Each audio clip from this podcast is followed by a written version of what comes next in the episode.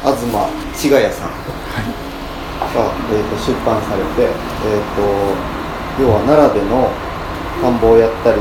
畑をやったり鶏を飼ったりっていう生活がの様子が綴られてて、えー、と僕も読んで面白くて時時々でも、まあ、たまたま鳥取に来られるってことでいい機会なんでトークしてもらおうかなという感じで今日はお呼びしました。東です。よろしくお願いします。えっと自己紹介からした方がいいですかね。あのー僕は2015年14年か3年前ぐらいに大阪から奈良にあの移り住んでそれでまあそこで今田んぼや畑やあとは、まあ、鶏飼ったりしてるんですけど、えーで去年念願だった自分の1年分の米を自分で作るっていうことができたのでまあそのタイミングでちょっと1年間の記録というか、えー生活の模様をあのまあ、雑誌と僕らは言うてますけどそういう形にまとめたいなと思って、まあ、仲間3人と一緒にこの度作ってで今年6月末に出したって感じですね。まあそこに置いてあるやつです。はい。ですそんな感じかな。でああと僕はだから著者っていうことになってるんですが著者というよりはなんかこの土式も僕の本っていうよりは仲間4人で一緒に作った雑誌という感じですかね。僕はそう捉えてます。一応僕が言い出しっぺですしあのまあ主催っていうことにしてますけどまあ僕一人で僕一人では到底作れなくてえー、と一応メンバー紹介だけあ ざっとさせてもらいます。でこの奥付けに一応名前は全員の挙げてるんですけどえー、とデザインとかを主に担当してくれたのが西田裕樹でえー、とあと流しそうめんっていうのを、えー棚田前段流しそうめんっていう 題名で僕の田んぼやってる棚田を前段20段ぐらいあるんですけどを使ってその毎年夏に 100m ぐらいの流しそうめんをしてまして、まあ、それの模様を一つあ今。あそうですそれそう一つそのレポートを書いてくれたのが豊川宗志っていう方です。であと編集を主にやってくれたりあと添削といいますか校閲をやってくれたのが石役龍馬という子です。であとまあほとんどそれ以外全部の記事は僕が書いてます。そんな感じです。はい。今今。あありがとうございます。すごい嬉しいな。えーっと。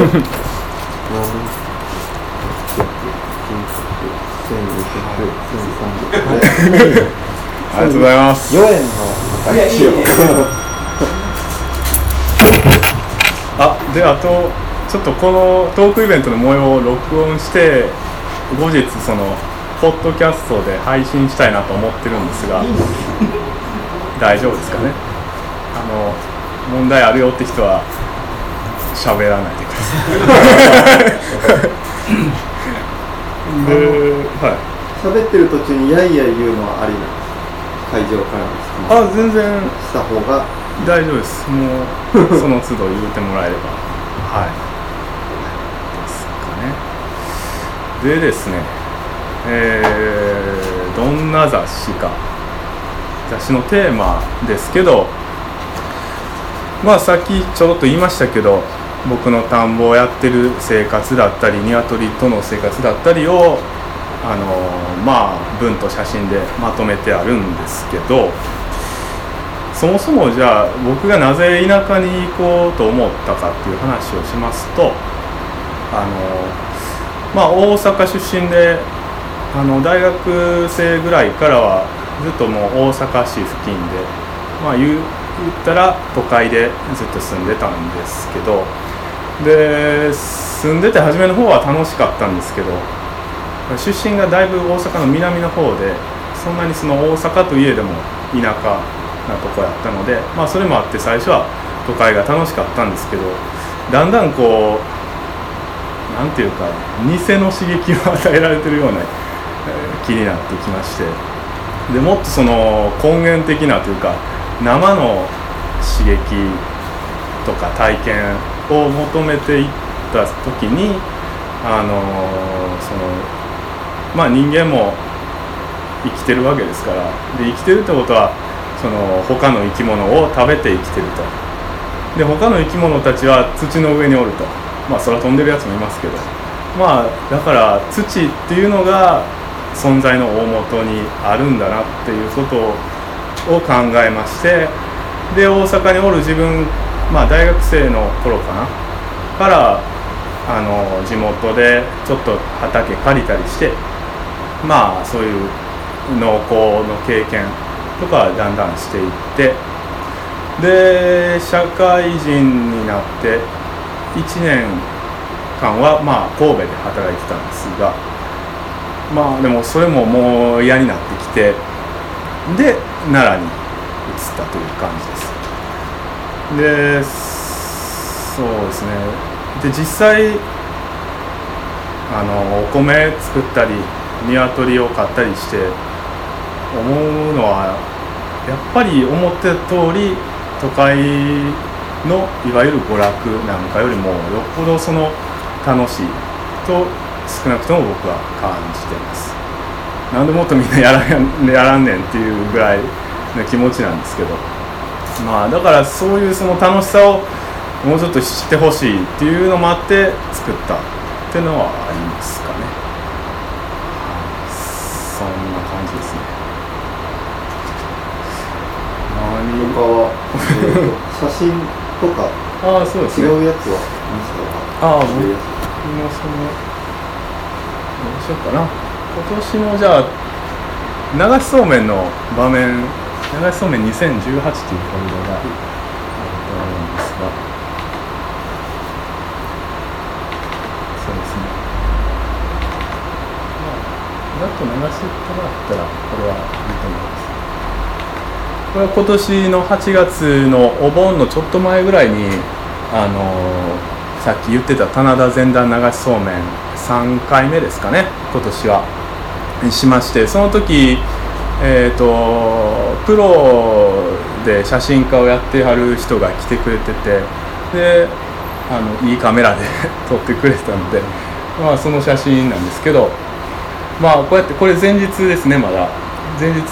こうやって竹を山から切り出すところからやってで流しそうめんなんで割って節抜かな流れになるので前日にまあそこまでやってそれで翌日みんなで頑張って棚田の一番上から下まで竹を渡して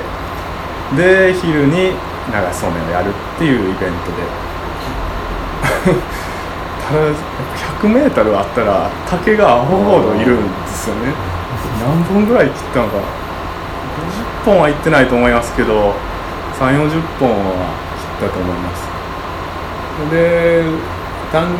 単に作業してたらしんどいんでちょっと鶏を連れてきて癒し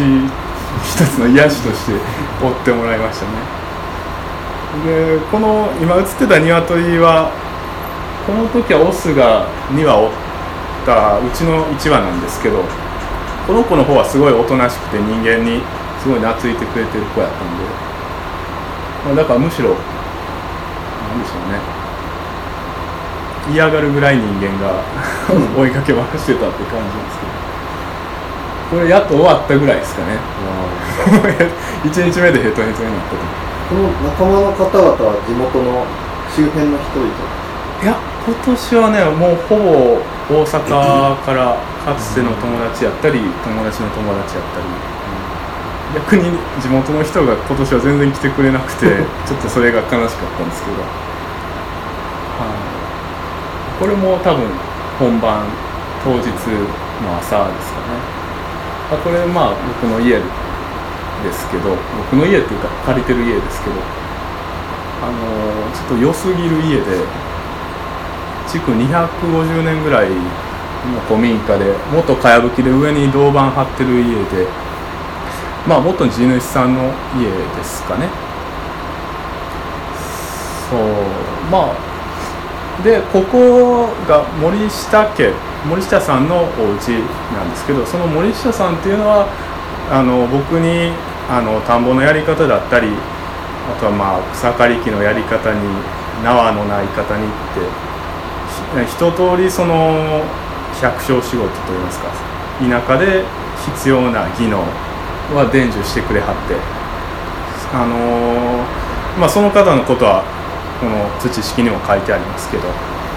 まあその人に出会ったおかげであのこれだけ早い段階でいろいろできてるっていう感じです。ですね。こうやってこれは一斗缶のストーブで湯沸かしてる場面ですかね。こんな感じかもうちょっと飛ばしてもらっていいですか、ね、あの実際の流しそうめん。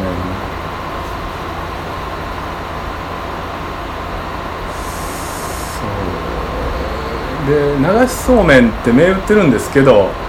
実際その竹を棚田の上から下まで組み立てるのがむしろメインな感じがあって、そこが一番なんか盛り上がったりしますかね。でもやっぱ8月なんで暑いんですよね。クラクラしながらあの塩飴舐めまくって水ガブ飲みしながらやってでやっとこうできてまあご褒美にそうめん食べるみたいな感じなんですけどまあなんでやってるかって言われると困るんですけど棚田があるからというかね、うん、米作るだけならなんかもったいない気がしてなんかできないかということであこの方来はりましたね。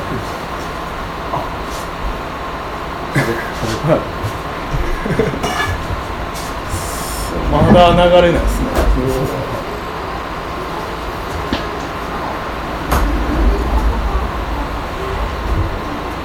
あこれ近所の子供たち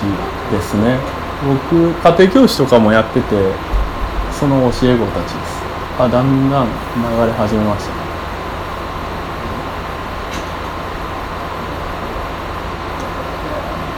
あこれ全体像ですね。まあこんな感じでやっております。ほんでですねあとは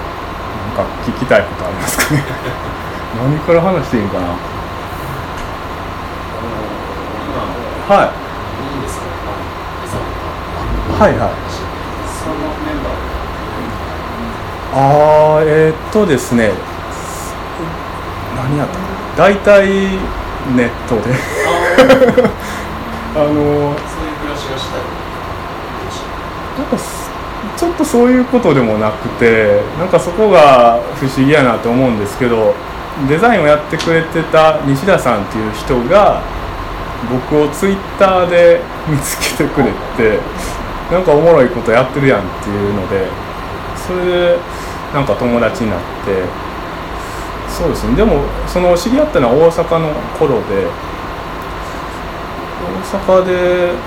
そうですね。なんかでも会ってみたらすごい考えてることが似ていてやっぱり土やろみたいな。土に向かわなあかんやろっていうところで意気投合したように思いますね。であとは編集をやってた石役っていうのも西田さんがフェイスブックで見つけた子。で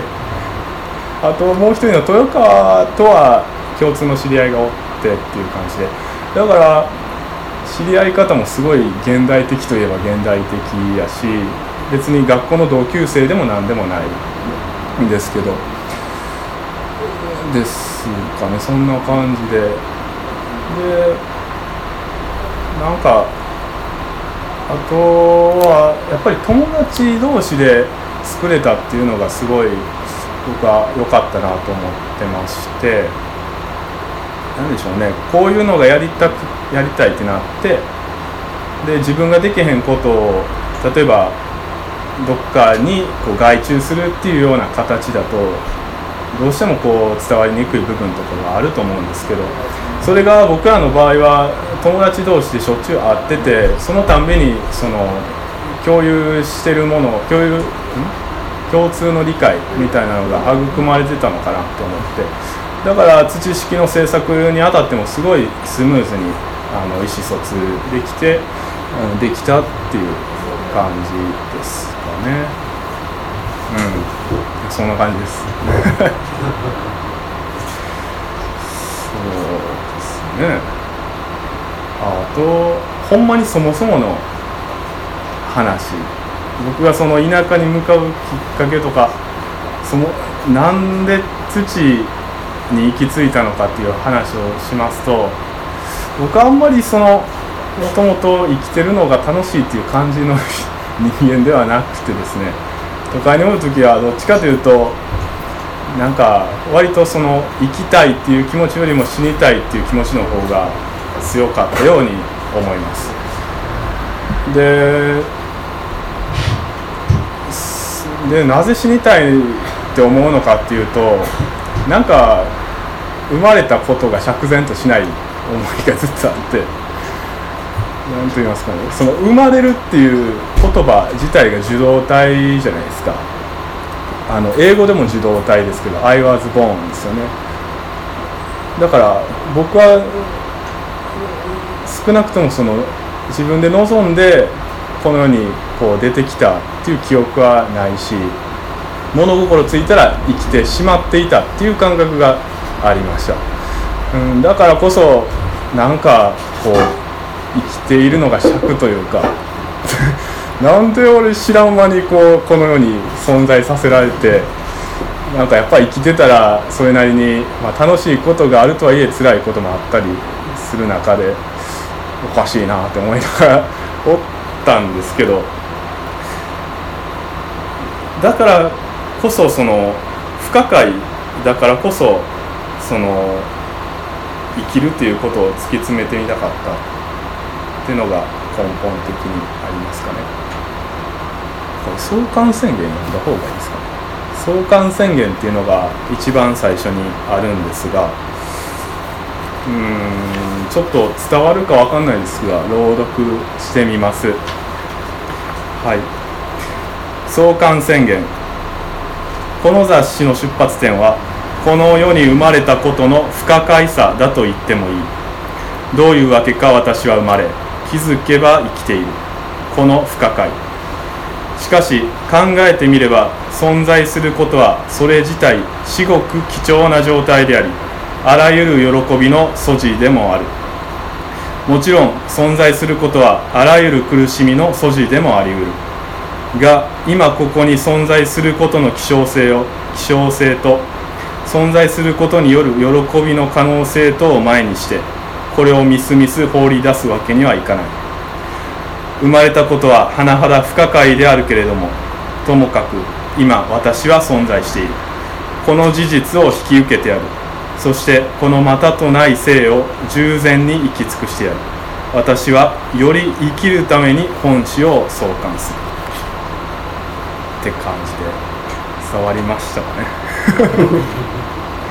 そのなんかまあ不可解さはあるんですけど考えてみたらまあすごい貴重な状態ではあるしなんかだから不可解やからってだからじゃあ自殺するのかっていうのもありましたし自殺するのもなんか尺やと。生きるのも尺やし死ぬのも尺やと。じゃあもうなんやったらもうこの生きるっていうことを徹底的にやったろうっていう方向に行ってまあ田んぼをやり始め土式も作ったという感じですかね。はい。こんな感じですかね説明は。僕の生活と土式の大まかなね、はい。知識読まれた方もこの中に結構いて。あそうなんですか。そうそうそう。あ。でまあなんか、うん、どうどうですかあの僕はもちろん読んだんですけどなんかその田んぼ米を作ったっていうのがその印象的だったことなんですけど、はい。米作ったっていうことがその人間として一人前になれたみたいなあそういうふうに書かれたりとかがあってあはい。あのなんかその今の世の中でこうイケてるとかイケてないとかそういう価値観とか儲かるとか儲かんないとか、まあ、そういうことじゃなくてなんかこう人間として一人前になれたっていうのがなんかよかった ああ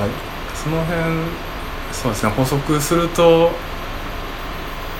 まあ生きるの嫌なやつが人間好きなわけないんですよね まあ今は結構好きなんですけどねそれは米を作れたからってとこもあってでもともとは、まあ、生まれが田舎なこともあって人間よりは他の生き物たちとおる方が好きなあの人間でした僕は。っていうのもあってだから人間に認められるっていうことを結構まあ他の人は求めてたりするんでしょうけどあの例えばどっかいい企業に就職して、まあ、出世してあの高級取りになってみたいな。で果てはマイカーマイホームですか？っていう考え方がある中で僕はそれに全然馴染めなくて。なんか人間にあんま認められてもなしゃあないなみたいな感じでむしろ他の生き物たちに認められたい。っていう思いがありました。じゃあどうやったら認められるのかって時にあの彼ら他の生き物たちが生きてる土の上で自分も生きることができたらそれで初めてそのあの一人前社会的な一人前ではなく生物的に言って一人前かなって思ってましたね。そう。でそれでなんで米やねんっていう話ですけどまあ現実的に考えて、まあ、米を作ることがこの日本の風土とか気候とか、まあ、文化的なことを考えても一番やりやすいこと一番あの簡単に主食を手に入れられるっていうことやったのでまあそれでなんとか1年分の米を作ってみよう。で作り続けていってみようっていうことで、はい、やりましたね。はい。そんな感じですね。何でしたっけ？はい。あとはねあのー、今日夕方ぐらいに夕方まあ3時ぐらいにこっち奈良から来て着きましてそれからちょっと森さんにこの辺案内してもらいながらその道々で話してたんですけどその時にその森さんが言うてくれはったその土式への感想っていうのが僕は今のところ最高の感想じゃないかと思ってましてどんなんでしたっけ？えっ、と えっとですね。あの僕も畑をやってるんですけど今年全然やれてないんですけどあのもともと千葉からこの鳥取県にやってきてでその時に、うんその自分のやりたいことを人に説明する時に畑しながら本屋がやりたいっていうとその受け取られ方とか自分の説明の仕方がすっごいこう分かりやすい形でしか分かりやすい形で言わないと伝わらない感じ。で言った畑しながら本屋やりたいって言うと相手は田舎暮らしの好きななんか純朴な若者みたいなそういう枠しかないような感じがあってだけどそうじゃない厳密に言うとそんな感じじゃなくてもうちょっとなんだろう田んぼや畑仙人のように行きたいわけでもないし田舎暮らしだけがしたいわけでもないしっていう自分のそのモヤモヤした感じを僕は感じてたんですけどなんか土式を読むとその自分のこの生きていきたいこの全体的に生きていたい生きたいこの感じをすごくうまく言葉に表せてる本だなと思ってそれでまあトークイベント開いてみたいなっていうのもあったし、みたいな感想を。言いました嬉しいですね。あのなぜ嬉しいと感じるかというとまあやっぱり今いわゆる自然派といいますかうんあとは丁寧な暮らしだったりあとは自給自足っていう言葉に付随する雰囲気だったりっていうのがもちろんそういう専任的な部分とかちょっとそのイケてる感じというかなんかそういう側面ってないことはないんでしょうけどただそれが全てではないと思っててというのはそのまあ野良仕事をやる中で何でしょうねそういう自然の例えば美しさに感動し続けてたら仕事ならんわけですよね。ある程度はそのやらなあかんことがある時は感覚を閉じるというか目の前のことに集中してその仕事を終わらせることを考えないといけませんしあとはその仕事をやる中でもあの何でしょうね力強くぶっ壊さなあかんもんはぶっ壊さなあかんかったりしますし逆にあの慎重にあのすごい細かい作業をせなあかん場面もありますしだから一つのその姿勢では到底やってられない望めないものやと思ってましてだからこそその一面的に見られるっていうのがあのあまり僕はしてほしくない捉え方だったしでその一面的じゃないもっとその統合的な見方っていうのをしてもらえたので森さんには。そこが嬉しかったっていうことですかね。うん、僕は畑やりたいなとか思ってた時2009年とかそのぐらいだったんですけど、はいはい、周りの友達とかに、まあ、田舎でだけとかしながら本屋やるっていうと受け取られ方がヒッピーか専業農家か その2つの理解のされ方ぐらいしかまあ枠がなかった、はいはい、そこのもどかしさをなんかこうバーンと なるほど。やってるなっていう、うん、感じがしてすごく良、うん、かったいやいいいい読者。っ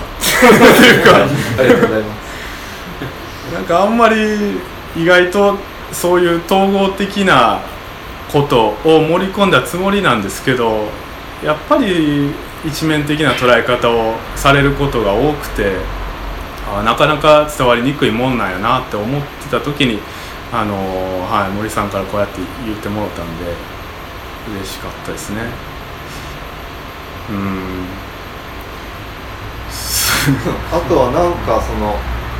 田んぼとか畑をしてる生活をこうやって本にしてる人って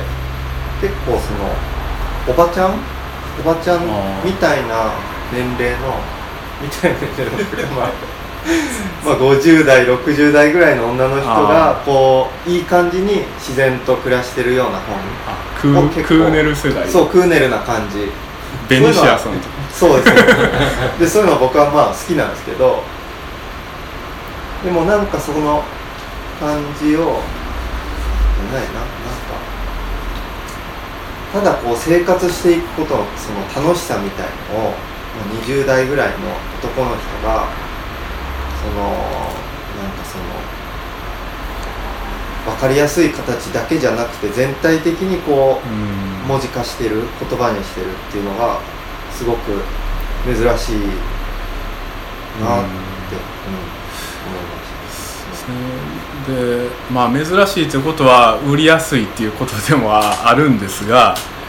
その点ではいいんですよなぜもうちょっとこう似たようなあのその自費出版の雑誌だったりっていうのがないのかなっていうとこではすごくあの寂しさを感じる部分ではありますかね。なんか僕としてはその簡単に言えばただ生きたいだけというか